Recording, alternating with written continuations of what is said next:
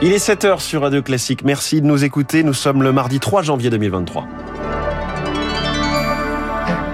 La matinale de Radio Classique avec François Geffrier. Elle commence l'année comme elle l'a terminée. Elisabeth Borne reçoit syndicats et patronat. Deux derniers jours de tractation sur l'épineuse réforme des retraites. Il lui reste une semaine pour convaincre. On y reviendra aussi avec David Doucan dans son info politique à 7h25. Une hausse qui passe très mal en Ile-de-France, celle du Pass Navigo, plus 10 euros par mois. La faute à la flambée des prix de l'énergie. Reportage dans ce journal. Et puis une leurre d'espoir pour les cinémas français. La fréquentation des salles est repartie à la hausse en 2022. Après ce journal, le scénario noir du Fonds monétaire international pour l'économie mondiale en 2023, ce sera l'édito de François Vidal des Échos à 7h10. 7h15, les stars de l'écho avec celui qui représente les plus grands consommateurs d'énergie en France, de la SNCF aux entreprises de la grande distribution, mais aussi les opérateurs télécoms. Je reçois Franck Rubanovic, président de l'association Clé. Radio classique. Lucille Bréau à la une, les dernières consultations à Matignon sur l'explosive réforme des retraites. C'est le chantier majeur du quinquennat. Le texte sera présenté officiellement dans une semaine, jour pour jour, le 10 janvier. Elisabeth Borne reçoit les partenaires sociaux aujourd'hui et demain à Matignon. Ultime tractation.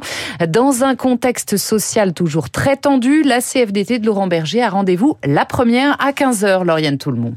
Plus le gouvernement dit qu'il y a des marges pour négocier avec la CFDT, plus ça énerve Laurent Berger, s'amusant dirigeant de la CGT qui lui n'attend rien des négociations avec la première ministre.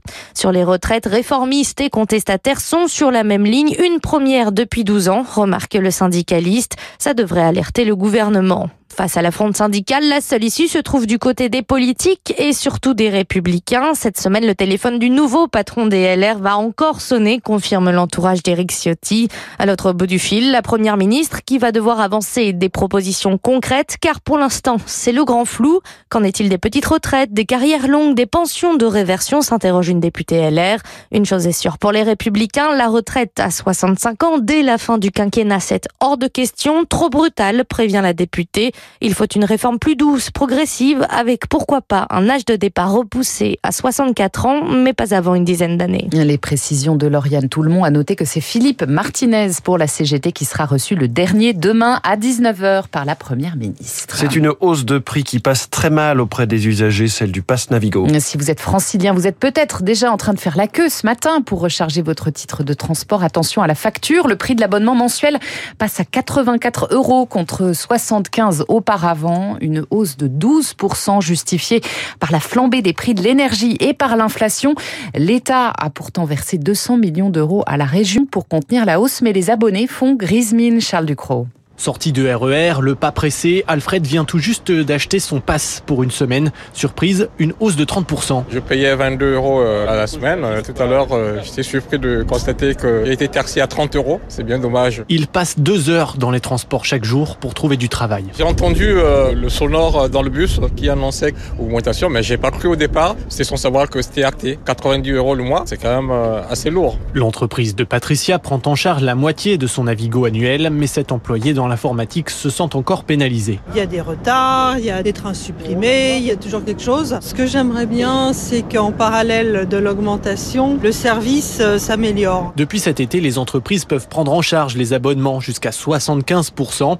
Selon une étude du MEDEF Paris, un patron sur deux se dit prêt à le faire. Marie-Sophie Goki-Clavry, directrice générale du syndicat. C'est une mesure en fait pour les entreprises de soutien au pouvoir d'achat. Aussi, les entreprises elles-mêmes subissent l'inflation, mais euh, les discussions euh, sont ouvertes en fait pour voir comment euh, les entreprises peuvent soutenir leurs collaborateurs et notamment sur les enjeux de transport en commun. La région Île-de-France, gestionnaire des transports, envisage de réclamer des pénalités à la RATP et à la SNCF pour les reverser aux usagers. Le reportage de Charles Ducrot au Brésil, le dernier adieu aujourd'hui au roi Pelé. La légende du football sera inhumée tout à l'heure dans la stricte intimité familiale. Avant cela, son cortège funéraire traversera Santos, sa ville de cœur. Toute la journée d'hier, des milliers de fans ont afflué au stade où il a fait ses débuts et où son cercueil noir trône toujours sur la pelouse.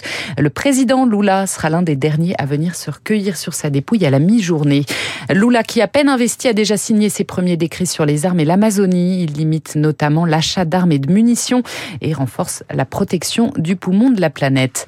À Rome, 65 000 personnes se sont déjà recueillies sur la dépouille de Benoît XVI. La basilique Saint-Pierre va rester ouverte jusqu'à demain soir pour permettre aux fidèles de rendre un dernier hommage au pape émérite. Ses Les obsèques auront lieu jeudi prochain. Et parmi les fidèles, Giorgia Meloni. La présidente du Conseil italien célèbre aujourd'hui les 100 jours de sa victoire historique aux législatives avec son parti d'extrême droite, Fratelli d'Italia. Trois mois après, elle reste très populaire selon Giuseppe Bettoni, les professeurs de géopolitique à l'université de Rome, Tor Vergata pour le moment, elle est toujours très haute dans les sondages. Elle est toujours appréciée, elle a une attitude claire et hum, il n'y a pas une organisation d'opposition telle à pouvoir nuire actuellement au gouvernement. C'est plutôt certains de ses ministres et de ses nominations qui peuvent représenter des soucis d'un point de vue de communication. Euh, le président de la Chambre du Sénat, par exemple, euh, euh, le ministre de l'Éducation qui a fait des discours